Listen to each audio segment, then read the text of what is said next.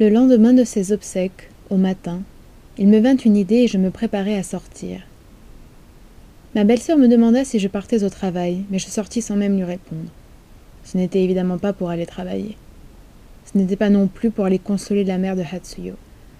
Je savais que ce matin-là avait lieu la crémation et le recueil des os de la défunte. Ah, pour voir les tristes cendres de mon ancienne fiancée, je me rendais en un lieu abominable. J'arrivai juste à temps, alors que la mère de Hatsuyo et les membres de sa famille armés de longues baguettes participaient à la cérémonie de recueil des eaux. De façon peu conforme aux usages, je présentai à la mère mes condoléances et demeurai distraitement debout en face du four. Personne ne parut s'offusquer de mon inconduite.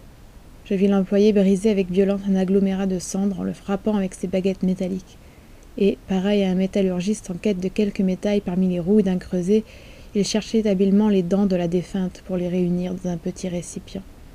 Éprouvant une douleur presque physique, j'observais ma fiancée traitée comme une chose. Mais je ne regrettais point d'être venu, car dès le départ j'avais un but précis, quoique puéril. Je profitais d'une occasion, à l'insu des autres, pour dérober sur la plaque de fer une poignée de cendres, une partie de ma fiancée dont l'apparence avait tragiquement changé. Ah, comme j'ai honte de ce que je suis en train d'écrire. Puis je m'échappai jusqu'à un vaste champ des alentours, et tel un fou hurlant toutes sortes de paroles d'amour, j'introduisis tes cendres, j'introduisis ma fiancée dans mon estomac.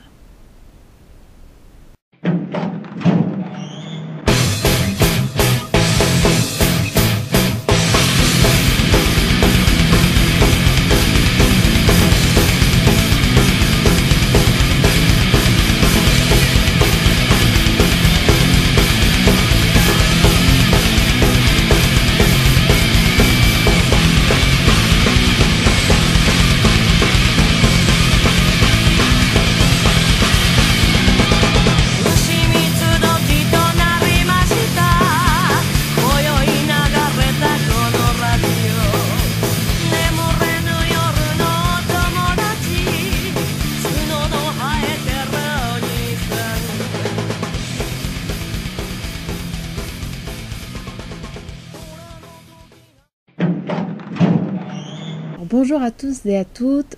On se retrouve après une longue pause estivale de deux mois et je suis très contente de revenir avec un sujet un petit peu particulier de par sa nature, mais également parce qu'il me semble pour la première fois depuis le début de ce podcast, il s'agit cette fois-ci d'un mouvement artistique qui n'est pas majoritairement littéraire.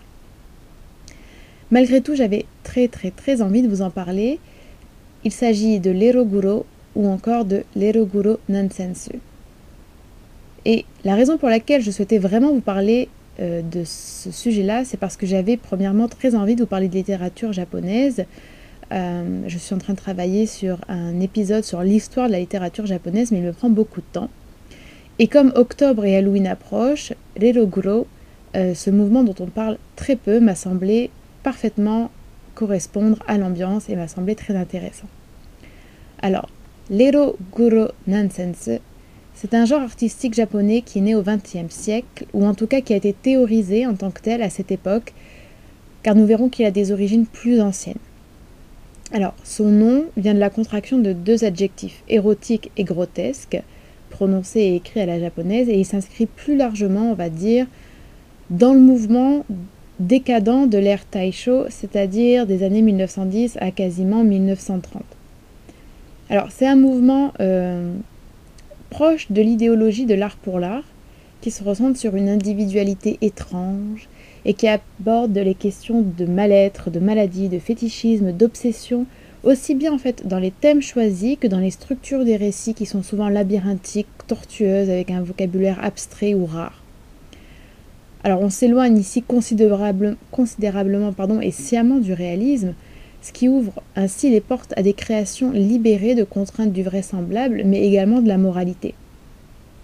Et la distinction primordiale, en fait, entre un mouvement que l'on rapprocherait du Parnasse, avec l'art pour l'art, et le décadentisme, c'est sans doute la position des auteurs. Les auteurs japonais ici sont exclus ou se distancent en tout cas d'une société qui est codée, normée, où ils ne se reconnaissent pas et ne peuvent pas créer en toute liberté. Le décadentisme permet donc certes un esthétisme poussé, un vrai investissement de la fiction, mais également et surtout l'expression de sujets et de pensées qui étaient jusque-là réprimés. Et c'est donc vers 1930, période d'entre-deux-guerres, et il faut bien garder cela à l'esprit, notamment pour le traitement des corps dans les Roguro, que se développe le mouvement. Alors un point particulièrement intéressant de ce mouvement, c'est que malgré le fait qu'il soit peu connu aujourd'hui, eh bien il est répondu à son époque à une idée de masse, avec de nombreuses productions, et je veux dire nombreuses aussi bien en quantité qu'en diversité, et qu'il se soit emparé également de personnages ou de médias populaires et modernes, comme certains quartiers de Tokyo, la culture étrangère, etc. Donc il me semble qu'il faut bien comprendre en fait cette dualité propre à l'Eroguro, parce qu'il s'agit effectivement d'un mouvement qui est tourné vers l'extérieur avec l'influence de Sade, de Bataille, de Baudelaire ou encore de Poe, on en reparlera plus tard, mais également de la libération de représentations, de concepts et d'imaginaires qui sont en fait profondément japonais. Et ce qui exemplifie cela parfaitement, c'est sans doute les noms choisis par les auteurs. Et ici, je vais vous en citer deux. Le premier, c'est Maruki Sado. Et le deuxième, c'est Edogawa Rampo. Et si je les dis rapidement, Maruki Sado, Edogawa Rampo, peut-être que vous percevrez où je veux en venir. Parce qu'en fait, pour ces deux noms, il s'agit en effet, euh, même si un seul est traduit en français, hein, c'est-à-dire Edogawa Rampo, nous n'avons aucune traduction de Maruki Sado, malheureusement. En fait, ces deux noms sont des translittérations en japonais d'autres noms très connus. Premièrement, le marquis Sade, Maruki Sado, et Edgar Allan Poe pour Edogawa Rampo.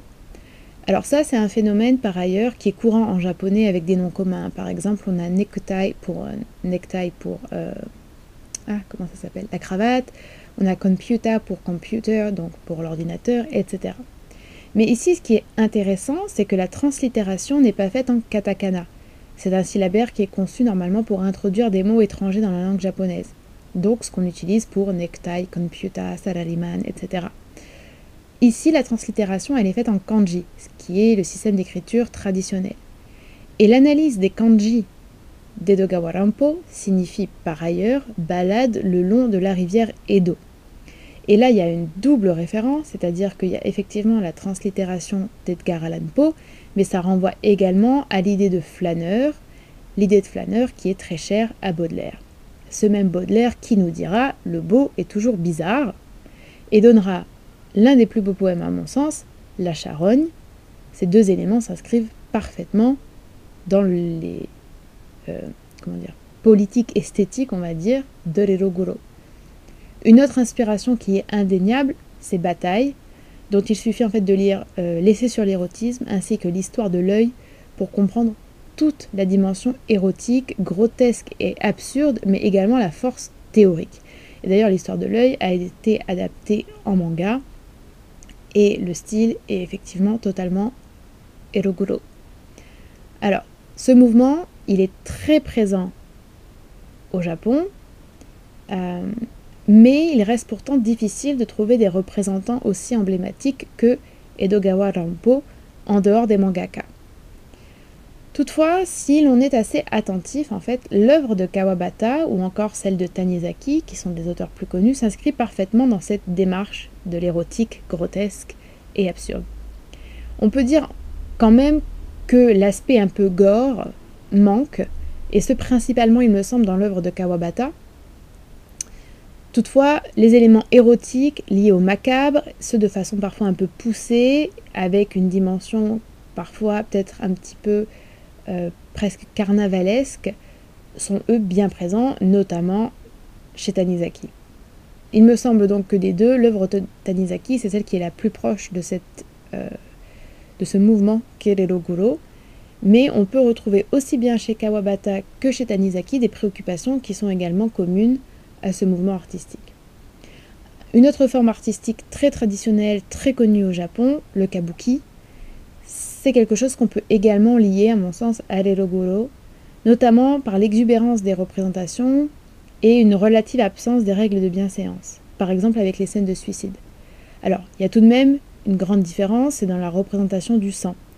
L'eroguro nansensu ne recule absolument pas devant les descriptions détaillées des sévices, même si en réalité quand on regarde bien le sang est peu présent en littérature, ce qui par contre n'est pas forcément le cas au cinéma ou dans les mangas, tandis que dans le kabuki, même si l'on observe parfois, assez rarement quand même, l'utilisation de sang artificiel, il est d'ordinaire représenté de façon symbolique avec une fleur rouge par exemple.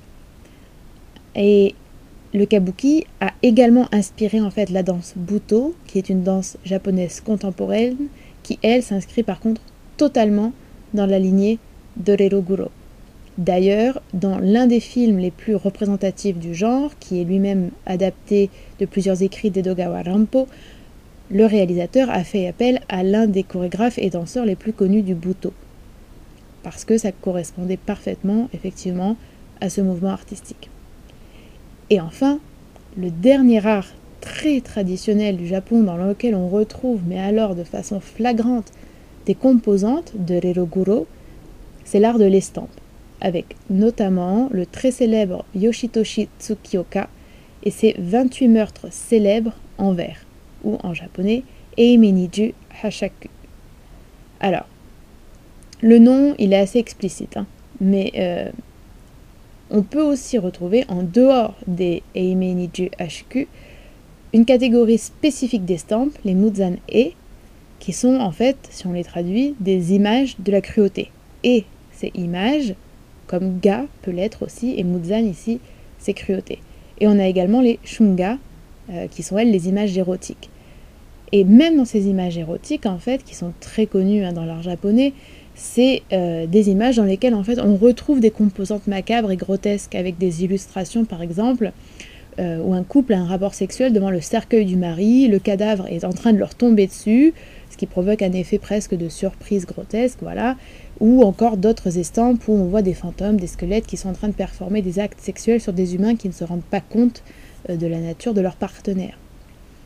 Donc, j'espère là vous avoir fait peut-être réaliser que l'eroguro, qui est un mouvement euh, de niche un petit peu, un, petit peu comme les films de série B pourraient l'être, euh, qui est considéré comme très provoquant, et à raison, s'inspire quand même et s'inscrit également dans une tradition japonaise très présente et qui est en même temps tournée vers des productions étrangères qui, bien que étant également euh, provocantes, un bataille et Sade, on va pas dire que c'est de la littérature à mettre entre toutes les mains et que tout le monde apprécie, c'est quand même des noms emblématiques de la littérature française.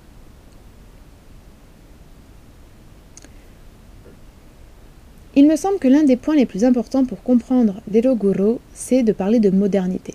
Alors, pourquoi? Mais parce qu'on peut parler de modernité pour désigner ce mouvement en fait pour plusieurs raisons. L'une, souvent oubliée, c'est l'origine même de ce terme Eroguro Nansensu. Alors à l'époque en fait, donc dans les années 1920-1930, Eroguro Nansensu, ça désigne un hédonisme relatif à l'époque moderne, qui est une époque de consommation au Japon, hein, comme ailleurs. Et donc cette course effrénée à la consommation, elle est grotesque, elle est insensée, mais elle participe également d'une forme de pulsion érotique avec l'idée de possession, de satisfaction immédiate du désir, etc. Et euh, le mouvement reflète les préoccupations de son temps, et le personnage, ou en tout cas l'individu, l'entité qui incarne le plus cette modernisation critiquable, c'est la jeune fille moderne qu'on appelle Moga. Alors, Maruyama Masao qui est l'un des théoriciens les plus reconnus de cette période moderne au Japon.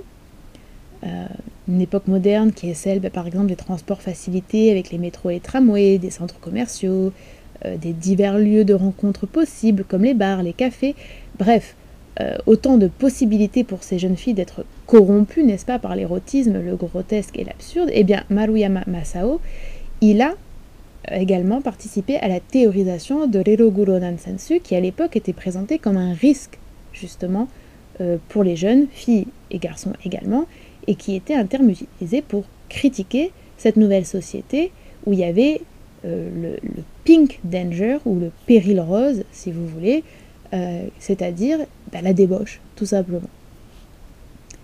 Alors, c'est une corruption qui peut sembler euh, un petit peu fantasmée ou un petit peu surprenante pour nous, mais il faut bien euh, se remettre euh, en contexte et penser que le Japon, c'est un pays qui est très traditionnel, qui est très codifié, qui est très rigide, et que l'apparition de cette modernité, aussi bien dans les lieux, dans les transports, dans les objets, dans les médias, dans les, chose que l'on consomme et dans les attitudes et rapports entre personnes, c'était quelque chose qui à l'époque choquait énormément.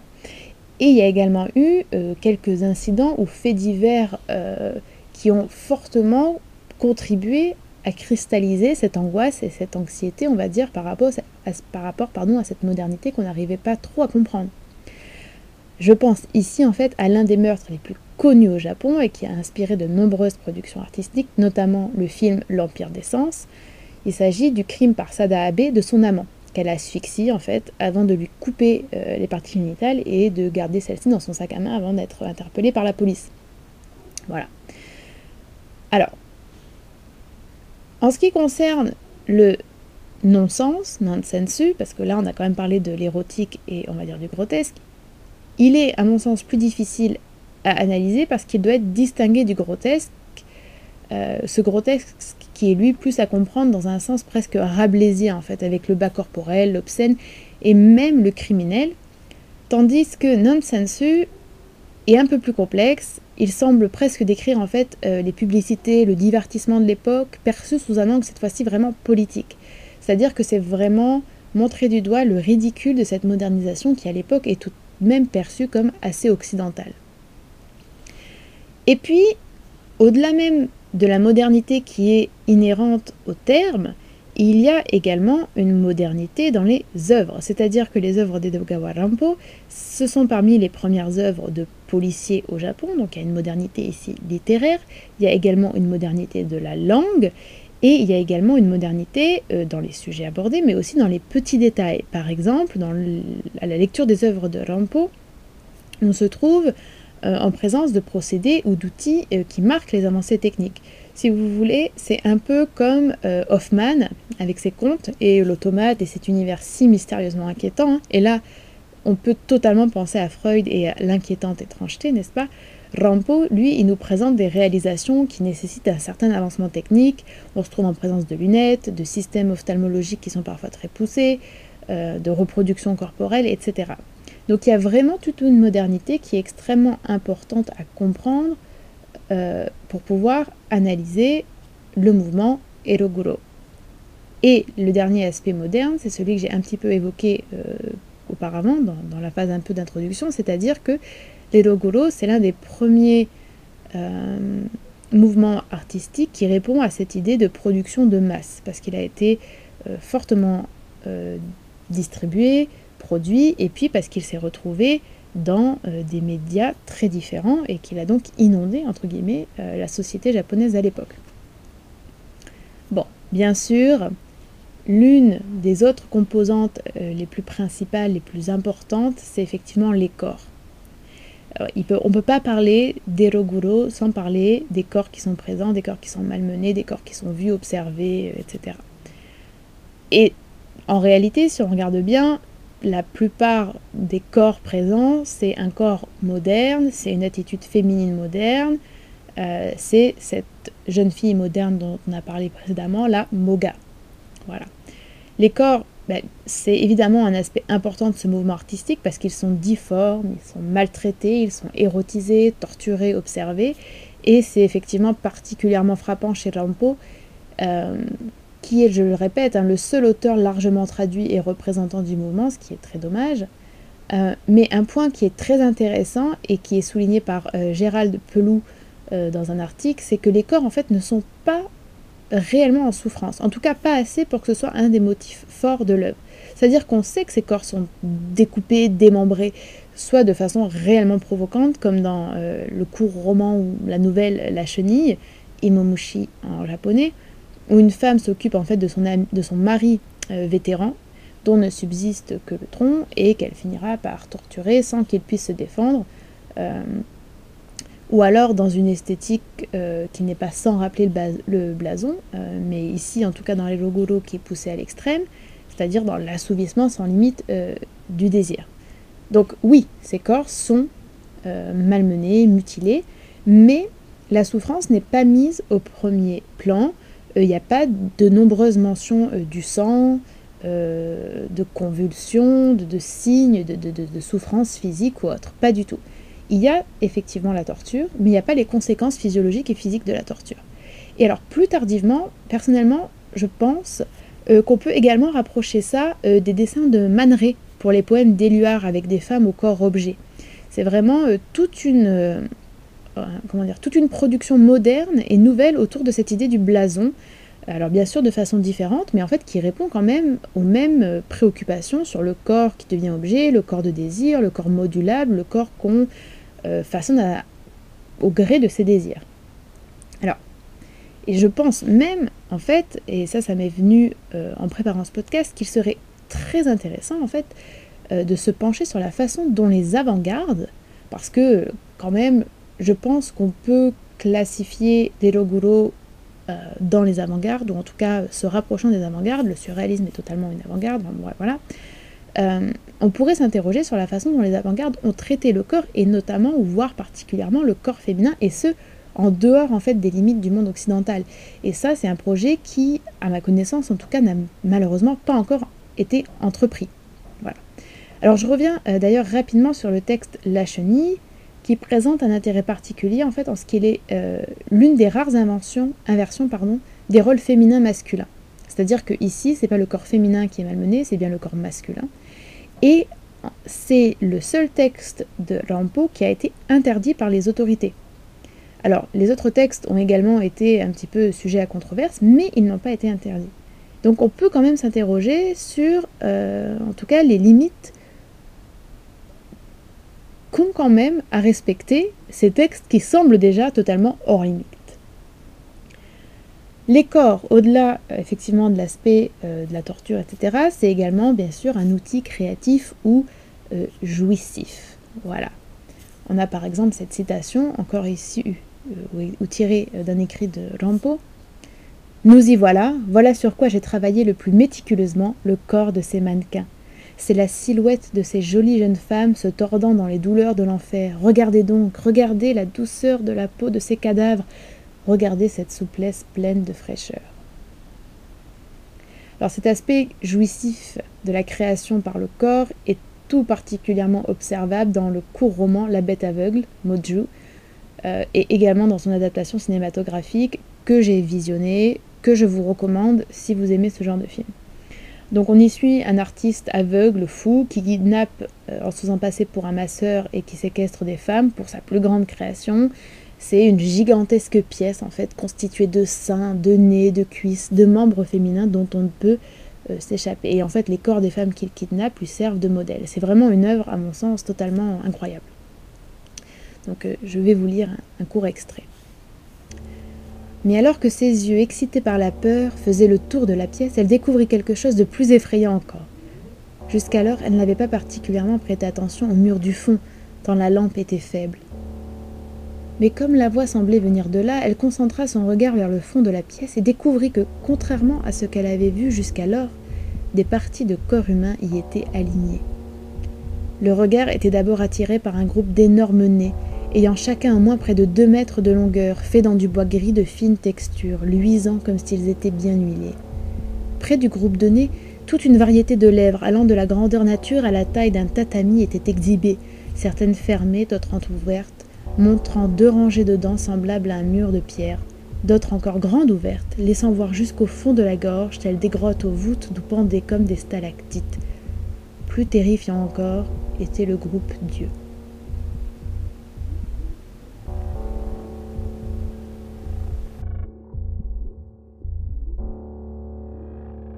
S'ensuit un huis clos pervers que je vous laisse découvrir par vous-même, soit avec la lecture de Moju, la bête aveugle de Rampo, soit avec l'adaptation cinématographique. Je ne vais pas continuer, je ne veux pas vous spoiler cette œuvre qui honnêtement, pour moi, est euh, vraiment exceptionnelle. Il me semble quand même important, euh, pour finir sur cette partie sur les corps, de préciser quelque chose, qui est que ce qui est important, c'est le dépassement de l'organique pour l'artificiel ou par l'artificiel. C'est-à-dire que ici, cet exemple le montre très très bien, les corps humains ne sont que les modèles pour des productions artificielles. Et ça s'observe aussi particulièrement dans l'île Panorama, autre texte de Rampo, qui est un magnifique exercice de style inspiré de l'île du docteur Moreau. Vraiment, encore une fois, une œuvre incroyable et je trouve légèrement différente des autres œuvres de Rampo. On est là quand même plus dans quelque chose de soft, euh, où il y a une réelle réflexion sur la création, presque un aspect métatextuel par, par moment. On s'éloigne un petit peu de l'Eroguro pour être plus dans une forme de policier érotique, esthétique, un peu décadent. Et D'ailleurs, on y retrouve aussi une esthétique du collage, avec cette juxtaposition d'inspiration, de références, la pluralité des genres au sein d'une même œuvre, parce que c'est vrai que les policiers euh, jusque-là étaient uniquement des romans policiers, et Rambo vraiment, on va dire, modernise ou euh, s'approprie le genre en fait. Hein. Mais il y a aussi cette esthétique du collage dans la façon même dont euh, sont décrits les corps, tout simplement. Donc c'est vraiment un traitement des corps qui est très intéressant sur lequel je ne vais pas non plus m'étendre parce que sinon ce podcast ferait euh, deux heures. Mais je vous encourage vivement, si la question des corps, si la question euh, d'une modernité dans l'esthétique, si la question de la torture, bon bah oui malheureusement, hein, euh, vous intéresse à vous pencher sur les œuvres d'Edogawa Rampo. J'aimerais bien vous recommander d'autres noms d'auteurs et d'autrices, mais malheureusement, il n'y en a pas de traduits en français, hormis des mangaka.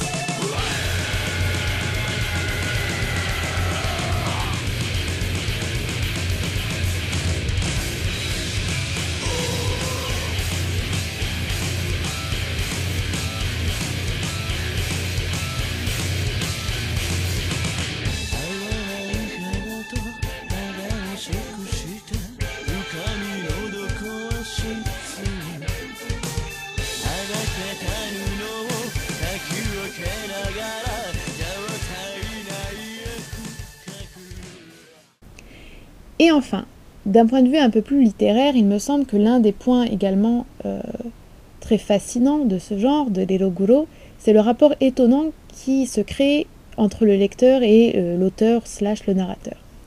Alors, on peut quand même, il me semble, hein, logiquement s'interroger sur la réception d'un tel mouvement. Pourquoi est-il devenu si populaire, et ce au cinéma, en littérature, au théâtre, encore en art visuel et même en musique?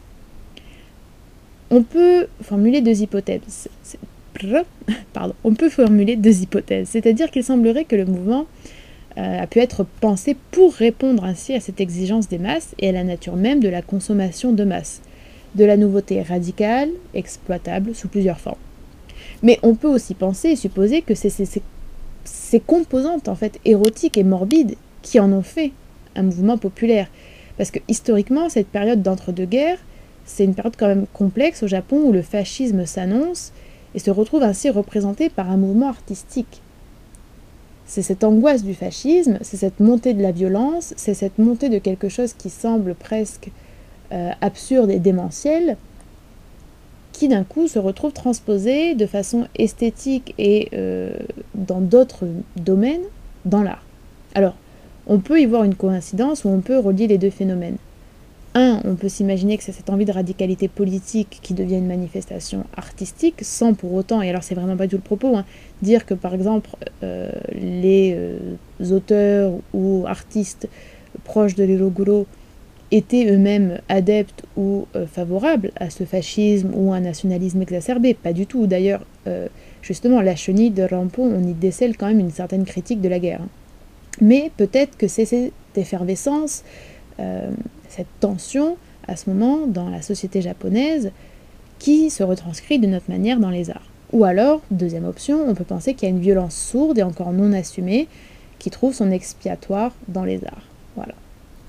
Alors, on retrouve ce lien particulier et à mon sens très intéressant à analyser, ne serait-ce que pour la métatextualité entre le lecteur et l'auteur, ou même le personnage, dans la position qu'impose en fait le créateur au lecteur. Le lecteur, c'est lui aussi un voyeur, tout simplement. Lui aussi tient entre ses mains l'objet de la décadence et de la débauche, et il satisfait également une pulsion scopique ici en lisant. Donc en ce sens, alors que nous prenons plaisir en fait à lire ces histoires de sadisme et d'érotisme, et plus même, nous sommes semblables aux personnages qui sont eux-mêmes animés par ces pulsions violentes et a priori amorales. C'est une position qui est d'ailleurs renforcée par l'enchassement des niveaux de discours qui est un euh, procédé très très courant dans l'œuvre de Rampo. Mais donc, en tant que soumis en fait à une narration que nous ne connaissons pas, nous sommes tributaires euh, de cette narration. Nous sommes également donc à la merci de l'art ou de l'objet livre ou de la volonté de l'auteur et on est donc également dans la position un petit peu de victime. Alors toujours dans La Bête aveugle, il y a un passage qui exemplifie parfaitement cela en fait où il y a des personnages secondaires qui agissent comme le reflet du lecteur horrifié. Mais ce passage, il est tellement intéressant et représentatif de la part absurde, voire comique de l'œuvre, que je ne préfère pas vous le décrire en détail, je préfère vous le laisser découvrir par vous-même. Mais c'est vraiment un passage qui est, à mon sens, hein, mais comme je vous l'ai dit, totalement représentatif de la partie euh, absurde et grotesque, si vous avez un petit peu de mal à la comprendre. Et puis c'est un magnifique trait quand même d'esprit et d'humour de la part euh, de l'auteur, c'est juste... Euh, vraiment, c'est délicieux. Voilà, je vous recommande vraiment la lecture de, La Bête aveugle. Un auteur qui, par ailleurs, hein, comme les personnages qu'il met en scène, superpose les différents discours avec parfois des contrastes saisissants pour décrire la beauté de membres des compositions ou la mise en scène de cadavres de façon poétique, mais qui superpose aussi les genres, comme je vous l'ai dit plus tôt, Rampo qui est particulièrement connu pour avoir remanié le genre policier. Le lien, du coup, est également le lien, c'est-à-dire entre auteur lecteur, personnage, narrateur et lecteur. Il est également renforcé par un procédé beaucoup plus classique, mais très présent également, euh, les nombreuses adresses au lecteur, ou l'utilisation de faits divers pour introduire la réalité dans l'œuvre de fiction. Ici, par exemple, dans le démon de l'île solitaire, on a euh, une adresse au lecteur que je vais vous lire. Et pourtant, cher lecteur, le diable n'avait en aucun cas failli à sa promesse. Il avait déjà assassiné quelqu'un dans une maison hermétiquement close, et à présent, sur cette plage qui s'étendait à perte de vue, au beau milieu de plusieurs centaines de personnes et sans qu'une seule ne s'alarme, sans laisser aucune trace, il était bel et bien parvenu à tuer un homme. Même pour un démon, son habileté n'était-elle pas extraordinaire? Et alors là, on se retrouve en plus avec une question à la fin pseudo-rhétorique où on cherche l'assentiment, la confirmation par euh, le lecteur de cette habilité euh, criminelle, ce qui est juste euh, également euh, totalement représentatif de cette connivence qu'on cherche à créer, non pas en fait avec la victime, hein, mais avec l'artiste criminel. Alors vous l'aurez compris, c'est un mouvement qui est assez particulier, mais c'est un mouvement que j'aime beaucoup. Et l'intérêt premier en fait de ce mouvement, pour moi, au-delà même du fait que oui, ce mouvement me plaît, voilà, tout simplement, c'est un petit peu comme pour le surréalisme, son étonnante complexité derrière une première apparence juste choquante et marginale. C'est-à-dire que, comme je vous l'ai dit, on peut remarquer quand même assez facilement hein, que l'Eroguro Nansensu, c'est, oui, un mouvement artistique de niche, comme je vous l'ai dit, comparable au film de série B, hein, mais c'est réellement, en fait, également une analyse socioculturelle en fait sur un pays en modernisation. C'est un patchwork de différents éléments parfois très traditionnels qui retrouvent donc un nouveau souffle et qui sont réinvestis par des artistes qui proposent un contenu nouveau. Et enfin, c'est aussi une expression de préoccupation, de désir, de pulsion, ce par le prisme de plusieurs médias, la danse, le théâtre, le cinéma, la littérature et même la musique. C'est-à-dire que pour moi, en tant que quand même relatif passionné, on va dire, de musique japonaise, notamment de bijoke ou de rock metal japonais, c'est vraiment pas très difficile hein, euh, de voir l'influence de l'Eroguro dans certains groupes et dans leur esthétique.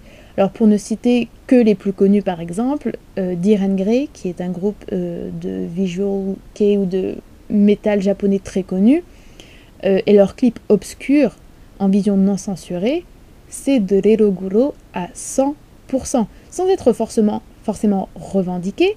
Euh, mais c'est très très clair, une fois qu'on a lu des œuvres de Rampo, une fois qu'on a lu des mangas Eroguro et une fois qu'on s'est penché sur ce mouvement. Et à mon avis, c'est d'ailleurs cet eroguro qui est l'un des éléments qui différencie réellement le métal japonais des autres métals euh, dans les autres pays. Voilà. Et donc c'est ce paradoxe, en tout cas à première vue, uniquement peut-être, hein, qui me fascine. C'est le fait d'être un mouvement qui est hermétique, qui est réservé en quelque sorte aux initiés, mais qui inonde la culture populaire et les autres formes artistiques tout en parvenant à une radicalité novatrice nourrie de tradition. Ce qui, à mon sens, est également quelque chose qui a été réussi par exemple par le surréalisme.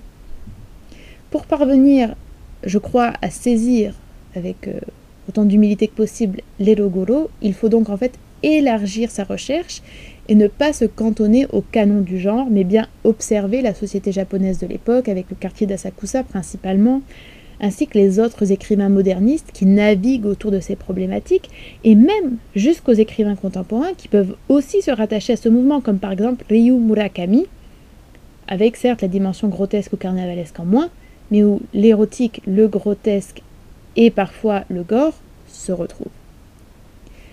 Voilà. Je vais m'arrêter là parce que ça fait quand même déjà pas mal de temps que je suis en train de vous parler de ce mouvement cher à mon cœur toutefois. J'espère que 1. Si vous ne le connaissiez pas, je vous ai peut-être donné envie quand même de vous pencher sur ce mouvement, de découvrir quelques œuvres, que ce soit euh, dans les mangas ou dans les productions littéraires ou même au cinéma. Si vous le connaissiez un petit peu, d'avoir peut-être apporté certaines nouvelles pistes de réflexion, vous avoir permis de mieux l'appréhender. Je suis très contente d'avoir pu vous parler enfin de littérature japonaise, ce n'est que le début. Je vous remercie d'avoir écouté ce podcast, n'hésitez pas à le partager autour de vous, euh, n'hésitez pas également à me soutenir si vous le souhaitez sur Patreon financièrement parce que ces podcasts demandent beaucoup de temps d'investissement et de recherche. Et je pense que c'est à peu près tout. N'hésitez pas également à me suivre sur Instagram si vous ne le faites pas euh, déjà et à me dire ce que vous avez pensé de ce podcast. Je vais d'ailleurs commencer à partager des documents, euh, comment dire, relatifs à ces épisodes. Donc là, pour cet épisode-là sur le Hirogoro, je vais partager certains clips de musique, certaines euh, estampes, certaines planches de manga, en espérant justement peut-être donner un visuel un peu plus global et complet de ce que peut être Derogoro. Je vous remercie donc encore une fois de votre écoute, j'espère que ça vous a plu et je vous dis à très bientôt.